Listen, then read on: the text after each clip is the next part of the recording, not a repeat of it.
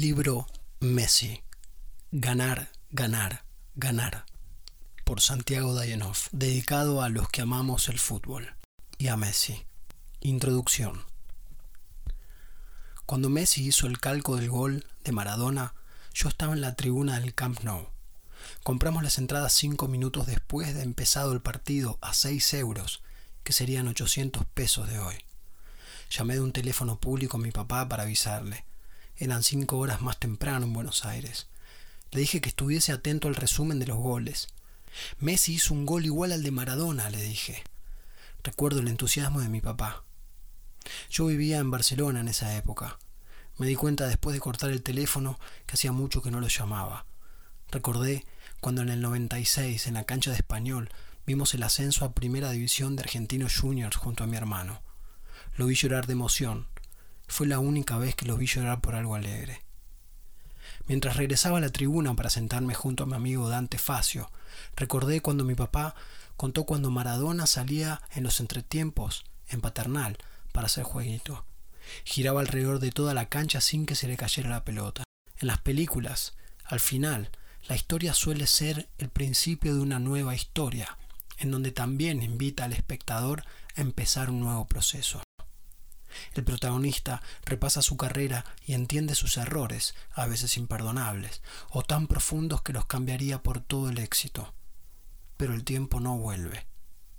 Esta verdad es inequívoca. Lo que hacemos cambia las cosas, para siempre. Queda el remedio que es aceptar y perdonar a los padres, a uno mismo, quizá en ese orden. Perdonar y sentir gratitud son dos formas de suavizar lo inentendible del tiempo y las ausencias. La humildad es la herramienta que habilita para tal empresa. Como en el cine, en donde no podemos pegarle a la pantalla. En el estadio no podemos entrar al campo de juego para intervenir, pero sí sentimos que debiera ser así. La omnipotencia de la pasión, de defender algo por lo que no se hace otra cosa que acompañar desde la tribuna con amor. ¿Cuánto amor hay allí? La pasión por el deporte, por los atletas, por Messi, que además de jugar como juega, es sencillo con cada quien que se acerque a saludarlo, a sacarse una foto, irrumpiendo en un partido, en aeropuertos, en las calles. La grandeza de sentirse como uno más, siendo el más grande. Cuando se transforma el trabajo en pasión, la disciplina se expande en virtud y progreso. Ganar siempre, porque perder es aprendizaje. Cuando las críticas son oportunidad para aquel que puede darse cuenta y jugar. Siempre jugar. Jugar los diferentes juegos dentro de otro juego. Eso es lo que parece hacer Messi. Jugar muchos juegos mientras juega al fútbol. Y es bueno en todos.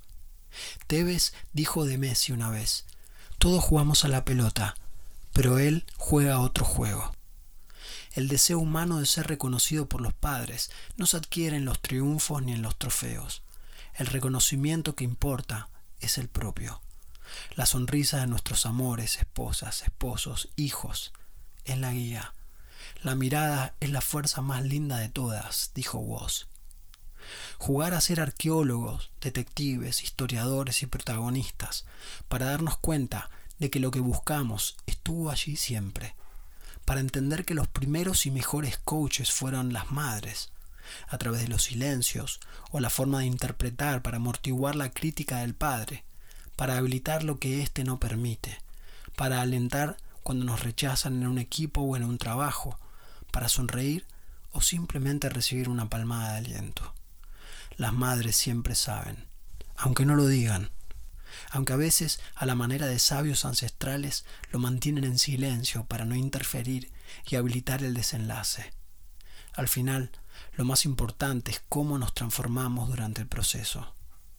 Cuando Messi dijo que creció odiando perder y que sus hijos lo ayudaron y ayudan a equilibrar las emociones, es el protagonista de la película, haciendo ese repaso de su vida, mientras va camino a buscar la Copa del Mundo en Qatar, para suavizar el odio con el que dice haber crecido.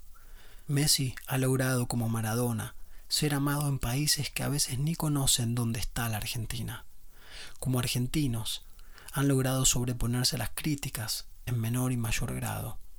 Este es el gran trabajo que todos los seres humanos, además de Messi y Maradona, necesitamos hacer. Sobreponernos a las críticas y exigencias de los demás para así hacerlo con las propias. Cortar el eco repetido de críticas vetustas que a veces resuenan obstaculizando nuestra calma. Él dijo, mis hijos me han ayudado a poder seguir creciendo sin odiar perder. Vaya lección de un ídolo, de un ser humano. Capítulo 2. Campeones del Mundo 2022. Durante los festejos, contó Hernán Casiari en el programa radial Perros de la Calle, cuando él también vivía en Barcelona allá por el año 2003. Contaba que los sábados once y media y domingo 9.30 en 2003 se preguntaba a la gente que vivía allí cómo se hace el dulce de leche y a qué hora juega el chico rosarino que hace goles en todos los partidos. En la temporada 2003 jugó 37 partidos e hizo 35 goles. Superaba el rating, contaba Hernán. Se empezaba a hablar de Messi en las tribunas, en las peluquerías. El único que no hablaba era él. Siempre respondía con la forma que conocemos, mirando para abajo, al revés del típico argentino. Había dos tipos de inmigrantes, los que tomaban el idioma del lugar y los que mantenían las costumbres para no olvidarse del lugar de origen. De repente, Messi se convirtió en el 10 indiscutido del Barcelona. El acento era difícil de sostener. Gambeta en vez de regate, el yo en vez del yo. Messi fue el líder, mantenía viva la forma de hablar. El que no se olvida, además de los goles, siempre tenía el termo y el mate. De repente, Messi se convirtió en el humano más famoso de Barcelona, pero no dejó de ser un argentino en otra parte. La bandera argentina, el desplante, sin permiso del club. ¡Qué alegría! Las navidades en Rosario, a pesar de enero, como dice Riquelme, no dejó de hacerlo nunca. Desde temprano estaba mostrando cómo ya se perfilaba de su empuje, lo que él tenía. Para los que vivían lejos, dijo Hernán, los ayudó a orientarse, a encontrar el mapa de Argentina en el corazón. Cuando llegaron los insultos de Argentina, como suele ser, dijeron, cipayos, pecho frío, no sentís la camiseta, renunciá, mercenario. Esto contó Hernán Casiari. Las voces de desprecio desde tu casa es un dolor muy fuerte. Messi contó que el hijo le dijo, papá, ¿por qué te matan en Argentina? Pero Messi comprendía, porque algo en su ser se le parece al ser de Buda. La renuncia de Messi a la selección fue una manera de cuidarse de tanta hostilidad. Intuyo que dentro de su corazón siempre sabía que volvería. Le escribió Enzo Fernández una carta que terminó siendo el jugador revelación del Mundial 2022. Messi dijo, volví para que los chicos que me dejaban cartas no creyeran que rendirse era una opción en la vida. Otra lección. Y ahí, con la fuerza de sus hijos, de sus hijos, mostró que no se tenía que perder. ¿Qué mirás, bobo? Anda para allá. Nada quisimos más a medida que avanzaba el mundial que ver a Messi cantar más fuerte el himno, soslayar la vergüenza ante la cámara a pocos centímetros de su cara. Hay que saber estar con una cámara cerca, hay que saber lidiar y sobreponerse a la timidez y animarse a cantar, animarse a lo que uno no está acostumbrado. Messi está acostumbrado a jugar, a ganar, no a cantar. Pero en eso también nos demostró a lo largo del mes que dura el mundial que él podía animarse a actuar. Si no te sale, actúa, me dijo una vez Julio Chávez. Messi, que tuvo que recibir inyecciones para crecer, porque por alguna razón genética no crecía, se bancó los pinchazos. Se bancó los pinchazos que aprendió a dárselos él mismo. La sencillez de Messi siempre vuelve para pasar la Navidad con su familia, para estar con sus vecinos. Lo único que cambia es lo que trajo en su valija, la Copa del Mundo, que vimos al ser a Maradona y que ya después de tanto tiempo pensamos que quizás esa fuera la última. Pero Messi nos permitió elaborar el duelo de la muerte de Maradona, entender que mejorar honra más que repetir y que superar no es pecado. Entendemos cómo Messi puede ser quien es, habiendo escuchado tantas críticas como tantos fenómenos argentinos recibieron, pero no lo pudieron tolerar como hizo él. Debería abrirse un récord Guinness desde mi punto de vista, mundial, de cómo una persona recibe tanta atención en la era de la tecnología y no sucumbe ante los excesos, ante la bronca, ante las ganas que acaso alguna vez tuvo de responder Messi, que parece un Buda, pero que es más rápido que cualquier pistolero de los western de Hollywood, más humilde que cualquier galán que se jacta de un Martín Fierro. El balón de oro no es subjetivo, como lo es un Carlos Gardel, un Oscar. El balón de oro, al menos con Messi, es una obviedad, como lo es un atardecer. Nadie se sorprende o espera otra cosa. Recuerdo a Cristiano Ronaldo decir que él merecía más balones de oro. ¿Alguna vez alguien escuchó a Messi decir de él mismo que se merecía algo? Yo no. Y sin embargo tiene siete balones de oro. Y nunca dijo nada cuando no los ganó. Y posiblemente supiera que esos que no ganó estaban ya destinados. Me gusta pensar que le pidieron compasión y permiso para galardonar a otra persona, para que el mundo no sintiera que era un dios terrenal, que toma mate con su esposa, a quien conoce desde muy chiquito, mientras van en la ruta. Cuando escuchamos los videos en los que juega al fútbol con su perro y su hijo dice con naturaleza e ingenuidad, Juega bien, papi, ¿eh? Como un hijo dice de su padre, sin que sea ídolo, sino padre. Capítulo 3. Messi y la Liga de Superhéroes Argentina. En el país del prejuicio y las comparaciones de Gardel y Maradona, Messi ha sabido tejer con paciencia cada uno de los puntos que componen su poderosa capa de superhéroe. Estoy convencido que en esa capa hay hilos de humildad, pasión, trabajo duro, consistencia, optimismo, amor al deporte y amor a la disciplina sin conocerlo personalmente. Estoy seguro que esa capa está gestada por el amor de su padre y de su madre, de sus entrenadores, hermanos, de sus abuelas, sus compañeros, de su experiencia y sus frustraciones. Siempre conviene acudir al tesoro de la experiencia. Cuando alguien es adorado mundialmente, evidencia que no solo es su habilidad lo que permite el amor y el fanatismo, sino una voluntad dirigida, ganas de mejorar permanentes es de las pocas personas que no ha entrado en conflictos públicos ni sociales. En esto, Messi también es un crack. Una persona que va a su casa y disfruta de estar en familia, que puede estar con distintas camisetas y generar pasión en cualquier estadio de cualquier país. Queremos tanto a Messi. Todos tenemos algo de Messi. ¿Cuál es tu Messi interno? Cuando su timidez en público se transforma en sonrisa, me siento un poco más feliz que cuando hace goles. En el orgullo que este ídolo esté vivo, que lo disfrutamos porque nos da más que goles y representación. Messi da esperanza. Es porque nos cuenta que la historia de ídolos como Maradona continúan y se mejoran. Mejorar honra más que repetir. Superar no es pecado. Messi se anima a superar, a superarse, porque se compara con él mismo no con otros. Hmm, ¡Qué lección! Messi, que en su sonrisa se advierte la picardía y la audacia de las gambetas, caños, son íconos, como la sonrisa de Gardel y de Maradona. Capítulo 4. Crecer ante la adversidad. Distintos casos de atletas, personas de negocio, inventores excepcionales, encuentran en común la adversidad en sus inicios por diferentes razones. Muchas veces el no encontrar adversidades puede dejar a las personas en un estado de cierta comodidad. De niño, a Messi se le diagnosticó una deficiencia de la hormona de crecimiento. A los 13 años, fichó por el Fútbol Club Barcelona y se trasladó a España. Como parte del contrato, Barcelona aceptó pagar los tratamientos hormonales de Messi. Al principio hubo dudas, la madre se volvió, pero él insistió. Lo que su cuerpo físico no expresaba aún no lo detuvo porque confiaba en su juego, en su capacidad y en su pasión.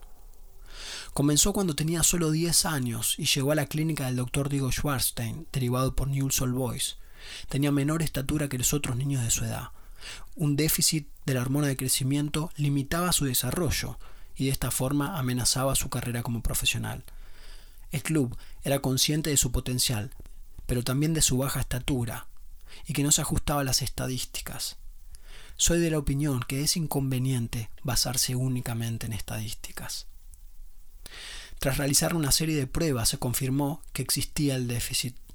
Los valores promedios de la hormona de crecimiento eran bajos.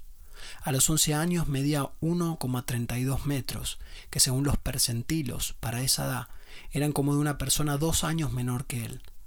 Por eso se decidió comenzar el tratamiento, que consistía en inyecciones subcutáneas que se suministró al menos durante tres años. Él dijo, una vez por noche me iba pinchando, iba cambiando de pierna, primero una, después otra. No me impresionaba. Al principio me lo ponían mis padres, hasta que aprendí y lo fui haciendo solo. Este déficit es uno de los seis casos en España en los que el Ministerio de Sanidad considera justificado el tratamiento con hormonas en niños. El tratamiento es de alto costo. El club Newell's Old Boys no podía hacerse cargo de las inyecciones. Se buscó ayuda primero en River, que según cuentan las noticias se negaron a pagar el tratamiento. Fue entonces ahí cuando surgió la posibilidad de ir a Barcelona. Y a pesar de su baja estatura, las cualidades futbolísticas de Messi sobresalieron durante las pruebas en el club. El fichaje por el Barcelona se produjo cuando tenía 13 años y medía 1,48 metros, cuando la línea mínima era de 1,55. Entre las condiciones para unirse al equipo, se acordó que debía seguir sometiéndose al tratamiento. Messi logró alcanzar los 1,70 metros de estatura actual. Capítulo 5. El padre que aprueba. De algún modo, todos los seres humanos estamos buscando la aceptación y aprobación de los padres y del entorno social. No solamente en el sentido del público, sino también desde un sentido interno, el de la identidad.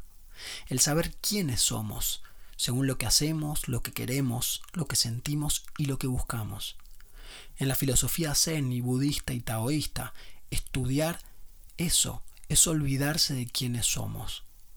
Muchas veces olvidamos que no salimos volando porque estamos en la Tierra y la fuerza de la gravedad nos atrae al centro de la Tierra. Del mismo modo, muchas veces olvidamos que somos nosotros como si no tuviésemos un cuerpo. Si tenés un cuerpo, sos un atleta. Y también olvidamos que somos nosotros mismos. Olvidarnos nos lleva a buscar en los resultados el reconocimiento externo, como si de ese modo recordáramos quiénes somos. Pero cuando obtenemos un logro, ¿Somos conscientes del esfuerzo que sabemos que hicimos para obtenerlo? La mirada de los demás y la felicitación importa, pero parece ser secundaria para poder progresar. Lo que progresa sobrevive, lo que no muere. A veces, como sucede con Cristiano Ronaldo, suceden ambas cosas, la imagen y el desempeño. ¿Acaso Ronaldo sea uno de los jugadores más emblemáticos en cuanto a su estética y a su disciplina y a su rendimiento físico?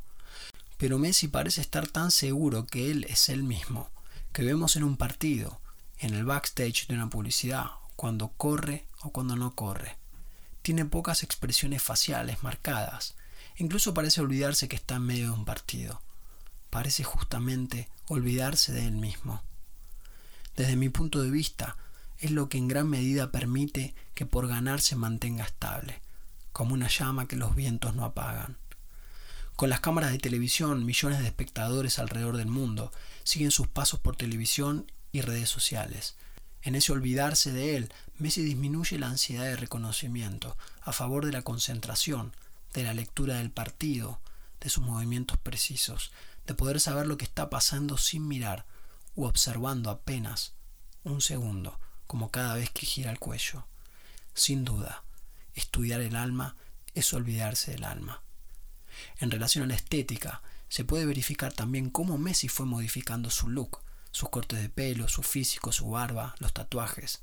Sin embargo, su serenidad, su concentración se mantuvo constante a lo largo del tiempo, aun ante el creciente reconocimiento y admiración de fanáticos y especialmente de su familia, logró establecer un centro en donde la bronca, la frustración, el miedo, lo transforma en ganas, disciplina, repetición, virtud, lo cual le permite vencer promedios, estadísticas, desafíos, críticas y récords como ningún otro jugador.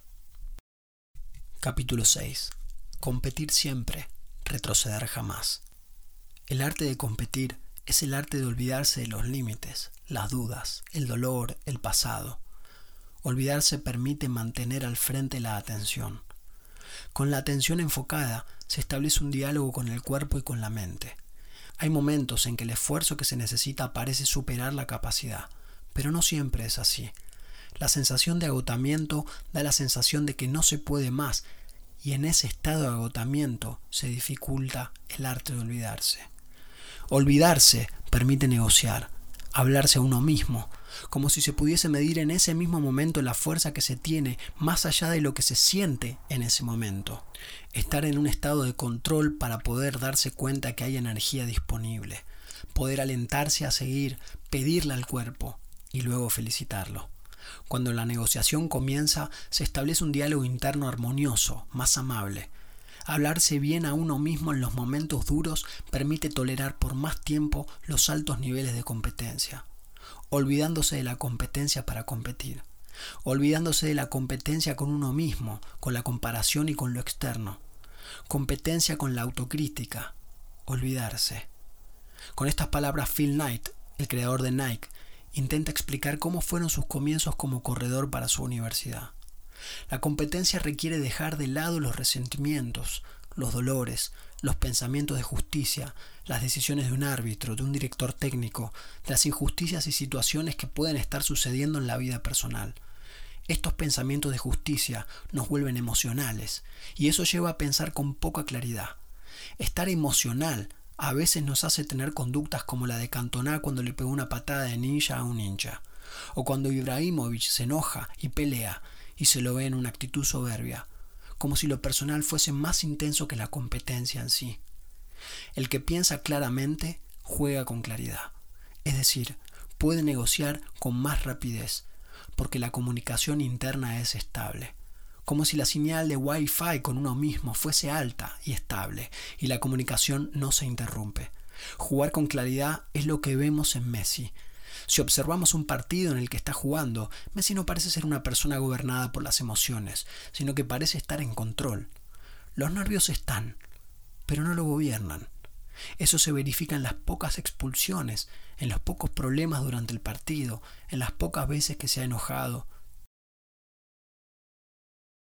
Esto se verifica en que no está corriendo todo el tiempo, a veces se lo ve caminar tranquilamente en la cancha, no importa el resultado ni el momento del partido o qué instancia de un torneo es, como si fuese una persona que está dentro de la cancha observando, leyendo el juego, a los demás, a sí mismo, haciendo correcciones permanentes para optimizar la energía que usa. Y la estrategia, ahorrar en emociones, permite tener más fuerza y precisión a la hora de actuar. Es como un jugador testigo, pareciera incluso estar meditando Sabemos que cuando encuentra el momento acciona a toda velocidad. Es como un jugador testigo. Pareciera incluso estar meditando. Sabemos que cuando encuentra el momento acciona a toda velocidad, de modo que genera sorpresa tanto por lo explosivo como por lo creativo. El segundo aspecto fundamental es su relación con las frustraciones. El error de dar un mal pase, o que dé un gol en contra del equipo, o de un gol en contra para su equipo, errar un tiro, inclusive un penal. Por supuesto que le afecta, pero observando su conducta podemos verificar que no suele enojarse o que el enojo y la frustración perdura poco. Y al durar poco, evita llevarlo a un nuevo error, justamente por arrastrar la alteración emocional. En cambio, logra soltar rápido, elabora la frustración y utiliza esa fuerza para corregir a través de los errores. El arte de olvidar la competencia. Capítulo 7. La fuerza interna. ¿Qué te une con la superficie del mundo? ¿Qué te conecta con la humanidad? El creador de Nike dijo que él considera dos estados mentales, uno que es bien firme y el otro que es desdeñoso y esquivo. También describió un fenómeno particular.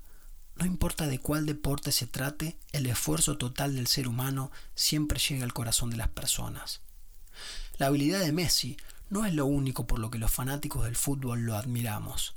También es su intención de dar siempre lo máximo, de estar con ganas, de nunca dar algo por perdido, siempre alentar, nunca criticar. La fuerza de saber que no importa cuántas patadas puedan darle, con mala intención, con torpeza, siempre sabe regular su actitud, evitando que lo lleve a un problema, a una reacción que pueda perjudicar a él y al resto del equipo. Recuerdo el primer mundial al que fue convocado, pero no era titular. El partido en que Argentina estaba por quedar afuera. En los últimos minutos se lo podía ver a Messi sentado en el suelo del banco de suplentes, apoyando su espalda contra los asientos. Tenía cara de enojo, de frustración por no haber podido entrar y jugar.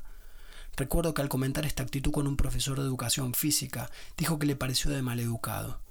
Yo no estaba de acuerdo, puesto que sentí que él tenía muchas ganas de participar y de dar todo lo que podía dar, no solo como jugador, sino como una persona experimentada en analizar el juego. ¿Qué será del futuro de Messi como director técnico? pensé en ese momento. Messi no solamente es habilidoso cuando tiene la pelota, sino que también puede advertir cómo se están dando las situaciones y tiene capacidad de entender qué es lo que se necesita para mejorar el partido. Esto es algo que aprendió en gran medida cuando tuvo de director técnico a Pep Guardiola, quien solía decir qué era lo que iba a pasar en un partido, y finalmente pasaba. También dijo que Messi no solía necesitar tanto de los compañeros, haciendo referencia a su habilidad.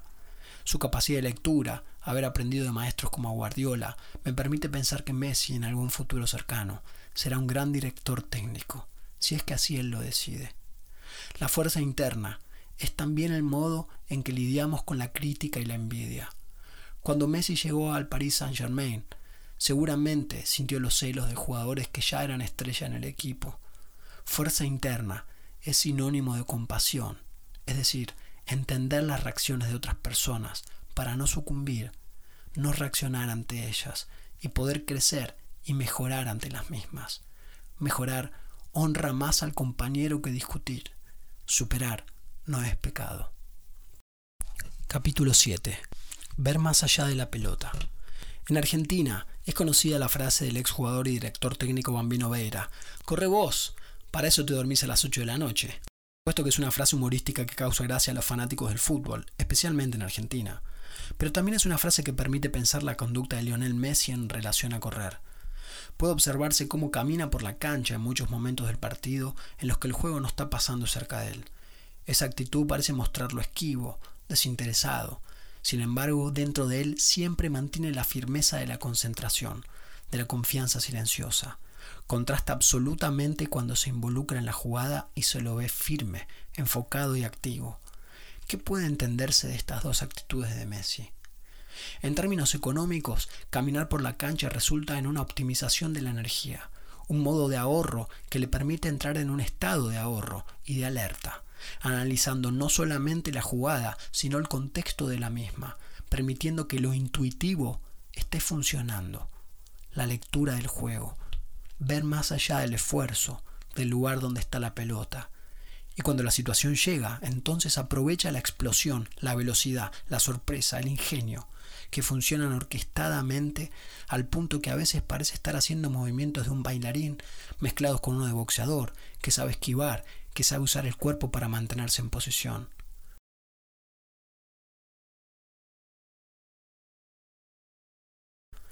Nadie puede criticar el esfuerzo de Messi, puesto que sabemos que cuando corre parece como algo que pasó rápido, dejando solamente el sonido del viento, sin que nadie y nada pueda detenerlo. Nada parece ser predecible en él. Esto evidencia cómo su tranquilidad, su firmeza y su concentración deja lugar a que la intuición le dicte las jugadas. Messi es creativo, es un artista, además de buen jugador. Su estrategia parece ser la de no tener estrategia, basándose en buscar el momento justo, al contrario de correr por correr. En el deporte suele festejarse el esfuerzo del jugador o del atleta. El esfuerzo total ganará el corazón de las personas sin importar el deporte, dijo Phil Knight. Algunas veces escucho que se critica a Messi por cierta apatía, pero al estudiar su actitud mientras no está involucrado en la jugada y el momento en que se involucra, esa transmisión desciende y diluye toda crítica lo que realiza es sorpresa y alegría para todos. Volvamos al hecho de que el esfuerzo total gana el corazón de las personas sin importar el deporte. ¿Por qué? A veces se asocia la entrega del esfuerzo total, incluso desmesurada, con cumplimiento. No importa el efecto o el resultado. Pero no siempre es así, y Messi es un gran ejemplo de esto. Estudiando otro caso, de David Prefontaine, un corredor de larga distancia, que era criticado por no optimizar el esfuerzo, por dar todo a todo momento sin una estrategia, y a veces al final de la carrera se quedaba sin energía, como si no fuera posible para él gobernar las emociones, al punto de no poder realizar esa estrategia. Las estrategias y el pensamiento cambian según el deporte. Prefontaine muchas veces perdía la carrera al final de la misma, puesto que los competidores sí habían aplicado una estrategia y guardaban un estado emocional para poder aplicarla. Igualmente en el atletismo, el fútbol son distintas disciplinas, por lo cual no es justo compararlos. Siempre parece conveniente tener una estrategia. En el caso de Messi, pareciera que su estrategia es conservar la energía para que cada vez que su intuición se active como un resorte pueda disponer de la fuerza, sumándole habilidad, destreza y con los resultados que ya todos conocemos y nos maravillamos. Lo que importa es que Messi sabe que si él no está corriendo, su cuerpo y su atención están coordinados, olvidándose de la competencia para competir mejor. Está olvidándose de él mismo para ser él mismo. Y está dejando que el tesoro de la experiencia, la fuerza de la disciplina, todo el fútbol que vio, su confianza interna, las jugadas que memorizó en el inconsciente, estén a merced de la intuición, estén disponibles. La intuición es olvidarse del tiempo, y olvidarse del tiempo es estar en el aquí y el ahora. Capítulo 9. Caminar para estar en todas partes. He escuchado varias veces cómo se menciona en detalle la tranquilidad de Messi para caminar la cancha cuando no está con la pelota o cerca de la jugada. La ley del menor esfuerzo es sin duda lo que las personas que adquieren habilidades sobresalientes desarrollan. Se ven deportistas, atletas, pianistas.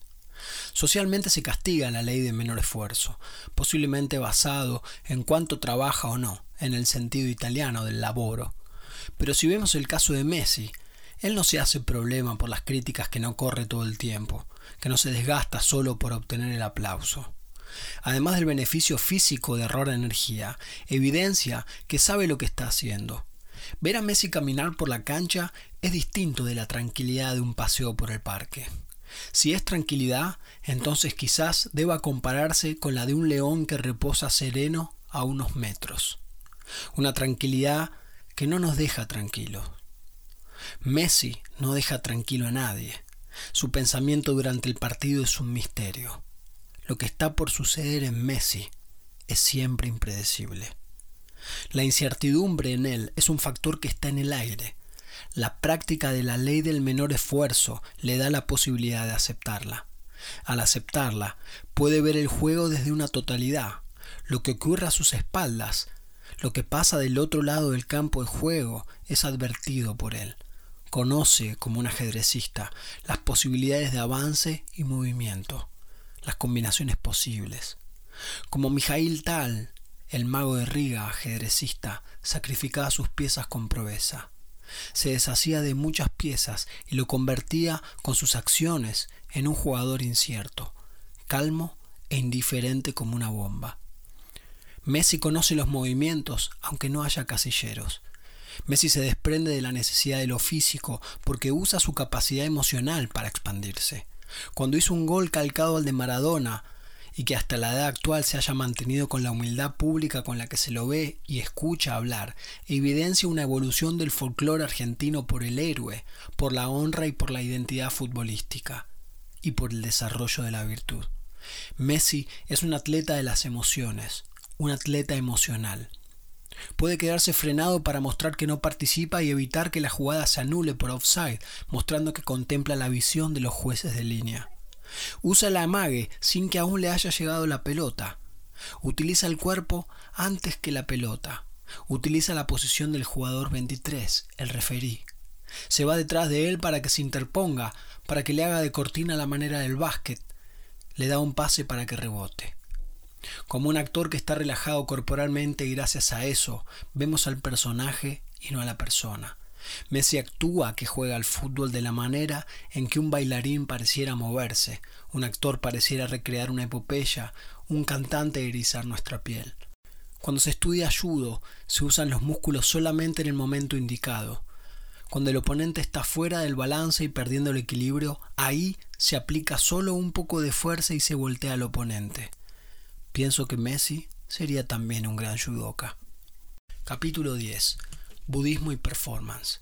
En el budismo existen cuatro verdades que de algún modo resumen la actitud de Messi. La primera se refiere a la palabra duca o sufre el hechizo maléfico de la peculiar frustración que proviene de intentar lo imposible. Quizás, pues, frustración es el mejor equivalente de la palabra duca, que es opuesta a azúcar, que es agradable, dulce. Cuando Messi confiesa que creció odiando perder, parece entonces imposible de comprender cómo ha logrado obtener siete balones de oro. Aquel maleficio que proviene de intentar lo imposible parece haber dotado a Messi de una conciencia en la que todo aquello es posible, en la que todo aquello que es posible está entonces a su alcance. Descartado lo imposible, lo que resta, aunque difícil, tiene que intentarse. Esta última oración modificada de Sherlock Holmes funciona como modo de resolver los misterios del alma humana. La frustración parece ser el mejor equivalente a odiar la verdad. ¿Cómo es posible que una persona sea tan triunfadora en la disciplina y el deporte? Pregunta para poder invertirlas. ¿Cómo es posible que tanta gente no lo sea? Si uno puede, todos pueden. Aún en contextos diferentes y justamente la diferencia reside en la capacidad de cada uno, al revés de imitar. Si tenés un cuerpo, sos un atleta. ¿Qué otra cosa expresa identificarse con un ídolo que el propio potencial listo para ser desarrollado? Desarrollar el talento es la diferencia entre idolatrar y convertirse en ídolo, el lidiar con la frustración para poder avanzar en la práctica, de modo que el odio, la frustración, la bronca se disuelvan en nuevos intentos. Practicar para mejorar es distinto de obstinarse. En la obstinación parece funcionar una repetición en la que no media la reflexión. Repetir sin reflexionar no permite aprender de los errores. Al no aprender de los errores, cada error alimenta la frustración, volviéndose más grande como una bola de nieve, y en lugar que la frustración alimente la práctica, nos aleja del camino del progreso. Comenzamos a compararnos con otros en lugar de con nosotros mismos, e idolatrar se vuelve un proceso donde depositamos en un otro lo que en rigor está en nosotros. Alimentar la práctica conduce a un refinamiento de la disciplina. Es fácil darse cuenta cuando Messi está molesto. Aún así, es raro verlo enojado y mucho menos reaccionar ante el enojo. Parece clave para él mantener la cabeza fría a fin de poder corregir sobre el momento. Aquello que podemos corregir sobre el momento es estar puliendo con delicadeza el diamante interno. En términos concretos, ¿cuántas tarjetas rojas y amarillas tuvo Messi? ¿Cuántos goles hizo en su carrera? ¿Cuántos penales cometidos y cuántos ha errado? Los números son pruebas comprobables que si se los observa a lo largo del tiempo evidencian cómo la persona fue diluyendo la frustración y logrando sostener en el tiempo la performance. Messi ganó la Copa América a la edad de 34 años y participó en cinco copas por lo menos. También participó de cuatro mundiales y próximamente el Mundial de Qatar.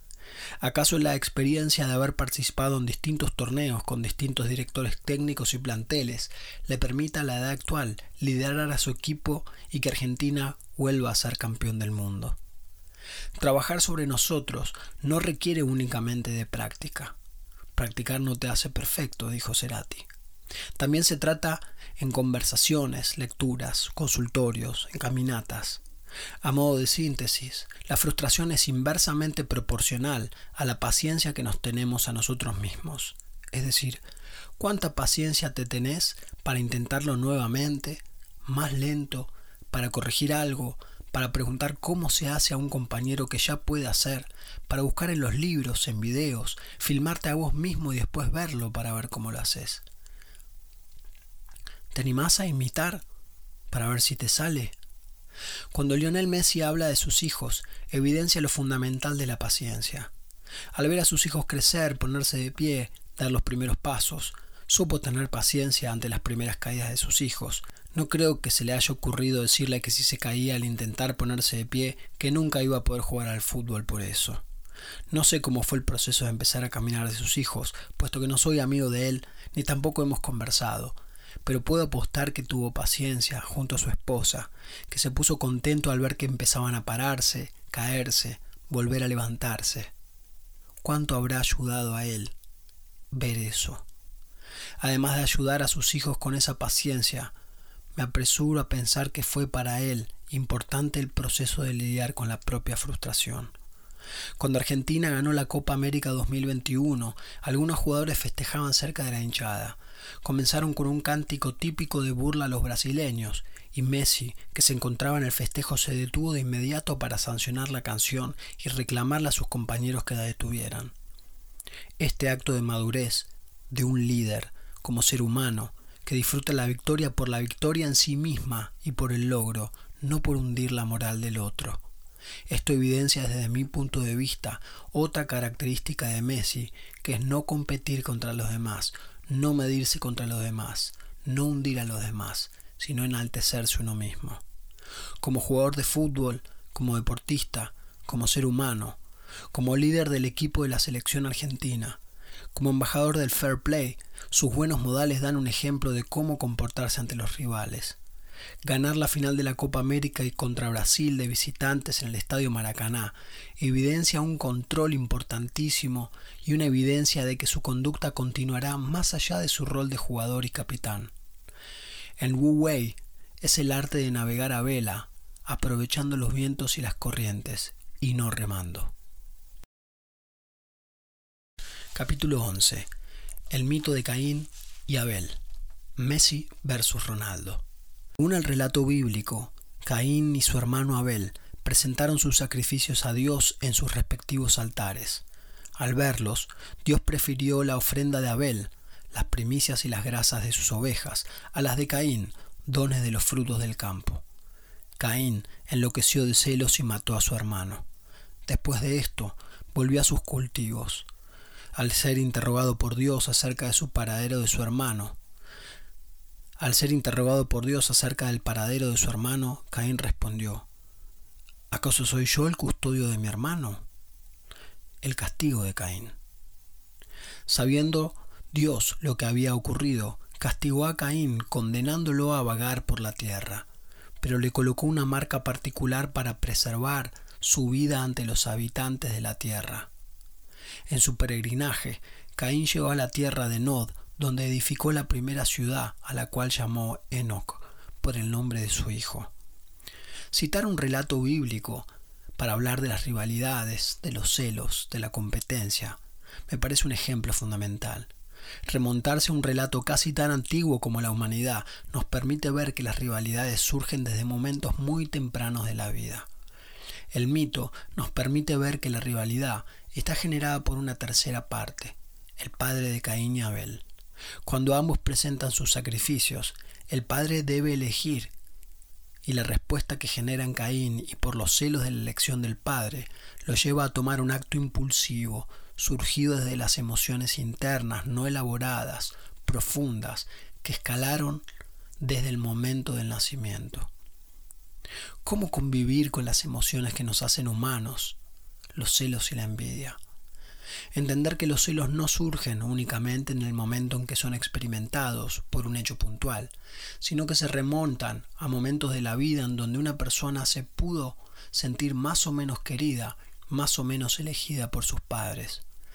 El sacrificio, en el caso del mito, puede estar representado en una competencia deportiva, por los logros obtenidos, pero también por la aceptación y por los premios que son entregados.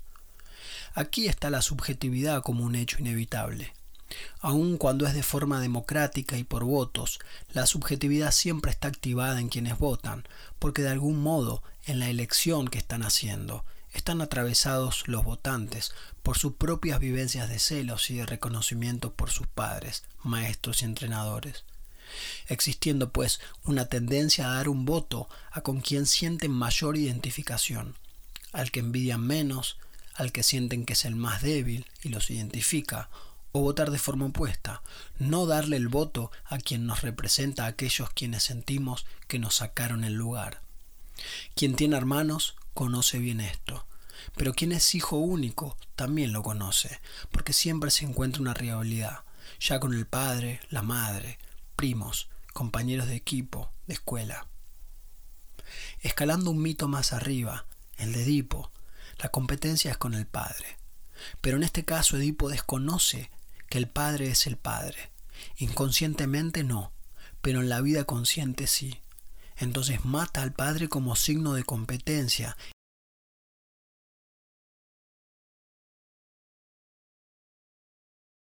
así un triunfo, pero que en rigor es un triunfo que surge desde los celos y la envidia del pasado, no desde el progreso, no desde la elaboración que debemos hacer los seres humanos civilizados al entender que mamá y papá no pueden ser nuestras parejas y elaborar la frustración nos permite formarnos para poder encontrar nosotros mismos una nueva pareja que sea posible.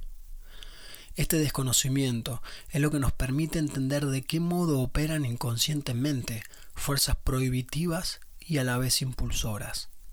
Lo que está prohibido pulsa para salir con fuerza. Si el impulso no es comprendido, es posible que se realicen esfuerzos que no son a favor del progreso, sino a favor de saldar una frustración inconsciente.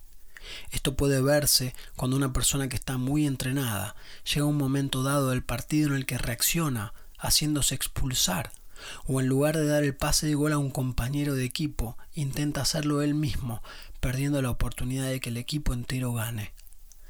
Dependerá, pues, de procurarse de medios propicios para hacer buen uso del impulso y de la fuerza, y que la medida en que nos sentimos reconocidos no sea más que una variable que nos lleva a mejorar siempre elevar el estándar, elevar nuestros principios, nuestra ética de trabajo, de disciplina para entrenar y mejorar, para progresar. Lo que progresa en este universo vive. Esto es lo que se ve en los atletas Messi y Ronaldo. Ambos tienen disciplina. No hace falta verlos jugar al fútbol para saberlo. Basta con ver sus estados físicos para darse cuenta que la disciplina es un must en sus vidas y que conducirse con una base de disciplina les permite desarrollar lo que vienen haciendo desde que tienen uso de razón, la práctica deportiva. Nadie necesita preguntarle a ninguno de ellos si entrenan varias veces a la semana, si descansan bien, si tienen una alimentación adecuada. Sus estándares están elevados en ese nivel, al punto que eso no es una duda. Eso es lo que acaso sea lo que más nos sirva de ver a los ídolos, imitar cómo alcanzan ciertos estándares que no van a dejar, porque eso implica un bienestar físico y emocional. ¿Qué importa más en la vida que el bienestar físico y emocional? Al estar firme con la disciplina, la competitividad es una herramienta para mejorar. A través de la constancia de la disciplina, el desarrollo de las cualidades se optimiza. Como dicen en distintas entrevistas, ambos aprenden de su rival, eligiendo mejorar como seres humanos, como atletas, como jugadores de fútbol y en especial armonizar la relación consigo mismo y con sus familias y grupos primarios. Esto es lo que quizás Caín no pudo hacer cuando Dios eligió el sacrificio de Abel. El sacrificio es, en los tiempos mundanos, la disciplina que tenemos. Los rituales son entendidos como acciones consistentes sostenidas en el tiempo, sobre las cuales se construye y se desarrolla el bienestar. En la clásica entrega del balón de oro, Lionel Messi y Cristiano Ronaldo se han encontrado muchas veces compitiendo por el premio, pero no todo es competencia. Ambos, especialmente Ronaldo, se describen a sí mismos como atletas altamente competitivos y que esa es la razón por la que les gusta jugar contra Messi. También les gusta verlo jugar. En conferencia de prensa que estaban ambos jugadores, Messi dijo que Ronaldo tenía ciertas características que a todo jugador le gustaría tener. Este gesto de Messi es realmente especial, demostrando su humildad y su sabiduría. Admitir en el archirrival las cualidades positivas lo vuelve más real en sus propias cualidades y en su seguridad interna. Messi parece ser una persona más simple y más humilde, especialmente al hablar de Ronaldo cuando éste está presente. Aún así, Cristiano dijo en esa entrevista respondiendo a los halagos de Messi que tu izquierda no está nada mal, lo que generó risas a ambos y al público. Aclaró luego que la izquierda de Messi era un poco mejor que la suya. En una entrevista, habla Ronaldo de las rivalidades como aspectos buenos, aspectos sanos de la competencia. La pica que hay entre ambos jugadores expresa de qué manera sienten el deporte, siempre midiéndose con los mejores que ellos o que tienen ciertas características que son mejores. Subir la vara, compararse con alguien mejor, es lo que dota a estos atletas de cualidades fundamentales, humildad. Esto les permite seguir entrenando para poder volverse más fuerte en lo que cada uno hace. Messi dijo que cuando Ronaldo no estaba más en la plantilla de Madrid, volvía al equipo menos fuerte y demostró que iba a extrañar la presencia del portugués en el derby, que llama la atención del público futbolero mundial. Aún así, aclaró que la presencia de Ronaldo en la Juventus le daba grandes posibilidades de ganar la Champions, con lo cual está expresando la admiración por el jugador y admitiendo que su presencia y ausencia es indispensable. Capítulo 12. El trabajo con psicología. En el primer partido contra Arabia Saudita se hizo público que el arquero titular trabajaba con una psicóloga. Dijo luego de la victoria contra México, el segundo partido, que durante los días pasados hablé mucho con mi psicóloga porque cuando tiran dos tiros al arco y son gol es difícil de tragar. Todo lo que vimos después de Dibu Martínez merece un libro aparte y pronto será editado. Decir lo que es conocido y utilizado en otras partes del mundo. El arquero taja para la Aston Villa de Inglaterra. En Argentina se usa poco y se entiende poco. Todavía hay mucho prejuicio en alto rendimiento, no solamente en el fútbol de las empresas, no solamente en el fútbol, sino en las empresas o en personas que trabajan en alto rendimiento fuera del área deportiva. Inma Puig, de 64 años de edad, psicóloga, trabaja con los egos, la envidia, los celos y el bullying que acontece en todo grupo. Por 15 años trabajó para el Barcelona. Hace cuatro años que fue contratada por el señor Roca para prevenir eventuales tormentas en la performance del grupo muy conocido restaurante El Celer. Roberto Kiyosaki, autor de Padre Rico, Padre Pobre, apoya su éxito financiero en el concepto de la metáfora de dos padres. Messi tiene dos clubes, dos países, una psicóloga en el Barcelona. La performance de Messi en el Barcelona y en la selección argentina es diferente. Y la selección argentina fue diferente en general, salvo hasta el último tiempo en la Copa América. Se debe a tantas variables como quieran considerarse, directores técnicos, planteles, momentos personales, y entre las variables categóricas está el trabajo complementario con psicólogos. Para mencionar el caso, cuando el grupo está compuesto por jugadores de alto nivel, la envidia, los celos, la inseguridad suelen hacerse manifiesto de manera inevitable e influir en la dinámica y rendimiento del equipo. Esto apunta a que el hecho de hablar de las emociones que los celos provocan, reactivando aspectos y patrones inconscientes del pasado, es esencial para el trabajo en equipo. Lo es como el entrenamiento. Las diferencias entre las performances de Messi en el Barcelona y la selección hasta la Copa América permite considerar las emociones como un hecho central las emociones de Messi como líder y las del resto del equipo, que no están tan acostumbrados a jugar junto a él. Es distinto cuando un seleccionado se junta para compartir unos días o algunas semanas que cuando comparten diariamente entrenamientos, torneos largos. En ambos casos se despiertan rispideces y sentimientos negativos, pero distinto cuando hay más tiempo para lidiar con ello y especialmente si media una especialista en psicología como en el caso de Inma Puig. Estos aspectos también pueden verse en el Paris Saint-Germain, en donde la conglomeración de figuras, que parece ser de una selección mundial, despierta conflictos del estilo que se ven en las bandas de rock, en los programas de televisión, como los que suceden entre Mbappé, Neymar y Messi.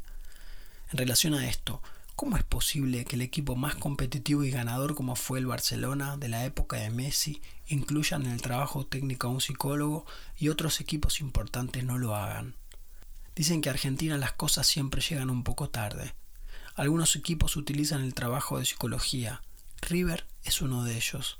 Y durante la época de Gallardo se pudo ver la performance de ese equipo como la de muy pocos en el fútbol argentino. Recuerdo haber ido con mi bicicleta hasta la bombonera en la época que Burdizo estaba en la dirección técnica de Boca. Llevé mi currículum vitae y mi experiencia hasta ese momento en el fútbol había sido con la primera división de Gimnasia Grima de Buenos Aires en fútbol amateur. El equipo salió campeón.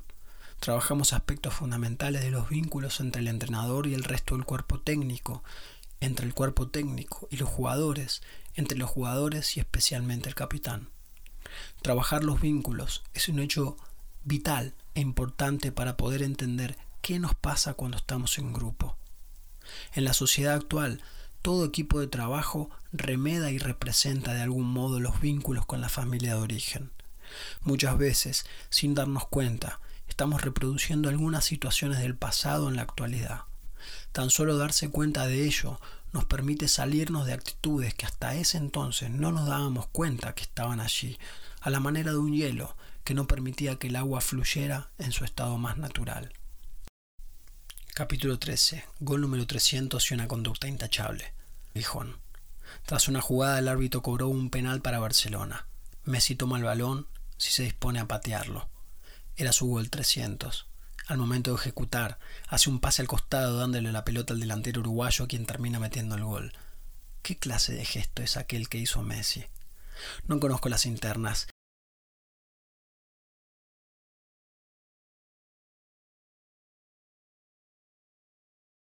Momento. El punto es que Messi, pudiendo festejar sus 300 goles con el Barcelona de una manera bastante directa como lo es un tiro desde el penal, decidió pasársela a su compañero. Muchas son las interpretaciones y especulaciones que pueden hacerse al respecto. Una de ellas habla de su bondad, de su gesto por divertirse en equipo, más allá de su marca personal. No es para nada ignorado el hecho de que los jugadores juntan goles, juntan copas, acumulan y acumulan. Este es un gesto donde muestra la grandeza del jugador y la serenidad con su personalidad, sabiendo que si no era en ese momento, eventualmente iba a convertir al gol. Y así lo hizo. Este tipo de conducta no es la única que muestra cómo se comporta Messi. Por ejemplo, cada vez que algún hincha de fútbol logra inmiscuirse en la cancha y corre hacia él, lejos de asustarse ni de tratarlo mal, concede en darle un abrazo, sonreír de la misma manera que hace con los niños que suelen acompañar la salida de los jugadores hasta que empieza el partido. Cuando Argentina ganó la Copa América 2021, Messi dice, no con las palabras, sino con la mirada, reprobando la actitud y el cántico, inmediatamente se da media vuelta y se va para otro lugar. Esa actitud muestra la conducta tanto cuando pierde como cuando gana, como cuando sale campeón contra el archirrival de Argentina. En Brasil juega su compañero de Barcelona y el Paris Saint-Germain Neymar Jr. Ese es uno de los motivos que habrá generado en él la conducta de tener el cántico. Eso es seguir ganando una vez que ya se obtuvo el campeonato. Ganar después de ganar. Eso es mostrar grandeza. Y al salir para los vestuarios, se pudo ver a Messi junto a Neymar sin camisetas, que diferencian selecciones, charlando y disfrutando como amigos del deporte y de lo más importante del juego, que es la vinculación social, y el desarrollo de conductas civiles que nos hacen mejores personas a la vez que mejores jugadores. Como en el ejemplo de los 300 goles, las copas ganadas no le provocan a Messi perder su conducta. Esto es estar enfocado, tanto en el partido como después del mismo. Palabras finales. Las personas son galardonadas en público por lo que hacen mucho tiempo en privado. Sin duda Messi es uno de esos casos.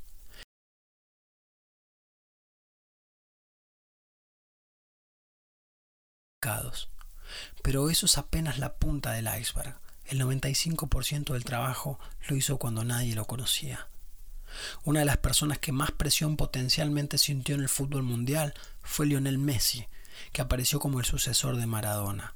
La izquierda, la habilidad, algo que parecía desde el principio emular al gran ídolo argentino. Pareciera existir en él una evolución. Seguramente tenga que ver con la experiencia que Maradona nos dejó para aprender sobre los excesos, sobre el entorno, sobre los orígenes que fueron difíciles para saltar de golpe al estrellato y la fama y tener mucho en su poder, aunque Maradona siempre ayudó a sus familiares antes que cualquier cosa. Es sabido que somos el promedio de las 5 a 7 personas que más frecuentamos. El caso de Messi se diferencia del de Maradona por la posibilidad que tuvo de tener a su padre como manager de su carrera y estar siempre cerca, protegiéndolo todo lo posible de entornos inconvenientes, viajando con él y siempre siendo un soporte fundamental. El haber formado una familia que hasta la actualidad es estable, con tres hijos que en palabra de Lionel lo ayudan a crecer, a elaborar los aspectos más autocríticos que se gestan durante la infancia esa familia que crece a su lado y que le permite elaborar con más profundidad el esfuerzo que hizo ante la frustración del problema físico de la hormona de crecimiento. Messi, ese hombre de pocas palabras, de sonrisa, de gestos amables, la simpleza de verlo con una mochila en un aeropuerto como cualquier persona. Messi, esa persona que tanto queremos, porque nos ayudó a elaborar la muerte de Maradona, porque nos da ilusión, porque nos enseña que se puede ser un crack a nivel mundial y poder lidiar con eso, puesto que se trata de un esfuerzo bien conducido. Nos inspira, nos genera pasión, nos despierta la llama que está en todos nosotros, esa llama que es la fuerza que sentimos por estar vivos. Nos ilusiona, más allá del próximo mundial, a creer a que se puede todo, porque tenemos todo, porque tenemos un cuerpo, y si tenemos un cuerpo, somos atletas. Falta poco para que comience el próximo Mundial de Qatar. ¿Será el último de Messi? Escuché mucho en charlas de fútbol, en cafés, asados, en la televisión, que muchos quieren que Argentina gane la Copa especialmente por Messi, por ver en él un esfuerzo gigante a lo largo de su carrera, siendo la Copa del Mundo quizás lo único que le falta como jugador. O quizás no le falte, pero todos queremos, a la manera de los niños que llenan álbumes de figuritas, que nuestro ídolo más actual alcance su sueño. Todos alentamos a la selección y queremos que les vaya bien, pero en algún rincón más profundo queremos que Messi esté feliz. Borges dijo alguna vez que el fútbol era el opio del pueblo. Eran otras épocas. Es posible que el opio en la actualidad sea Instagram, TikTok, Facebook y las redes sociales en general. Imagino bibliotecas vacías a la hora de los partidos, abiertas, con algún lector que ignora el fútbol, pero que no ignora la existencia de Messi, que es mucho más que un deportista, mucho más que un futbolista. Y me gusta pensar que mientras lee, desea, como su padre deseó de él, que sea feliz. Bonus track. Quien piense que este fue el último mundial de Messi, quizás le cueste admitirse soñador, o bien recordar que era soñador de chico. Todos estamos esperando, porque siempre queremos más, no del otro, sino de nosotros mismos, que Messi juegue el Mundial de 2026. Falta mucho tiempo, lo dijo él casi con estas palabras, pero su sonrisa, su amor cuando la periodista de TV pública se lo pedía con la cabeza inclinada, y por todos los sponsors que van a estimularlo, incentivarlo, que juegue otro mundial más y que después sea ayudante de Scaloni, y después sea DT, y después tenga ayudante de Enzo Fernández como en las mejores películas para guionar, para las cuales no hace falta presupuesto, porque cuando hay pasión y dedicación, la realidad supera la ficción. Gracias Messi. Gracias Argentina.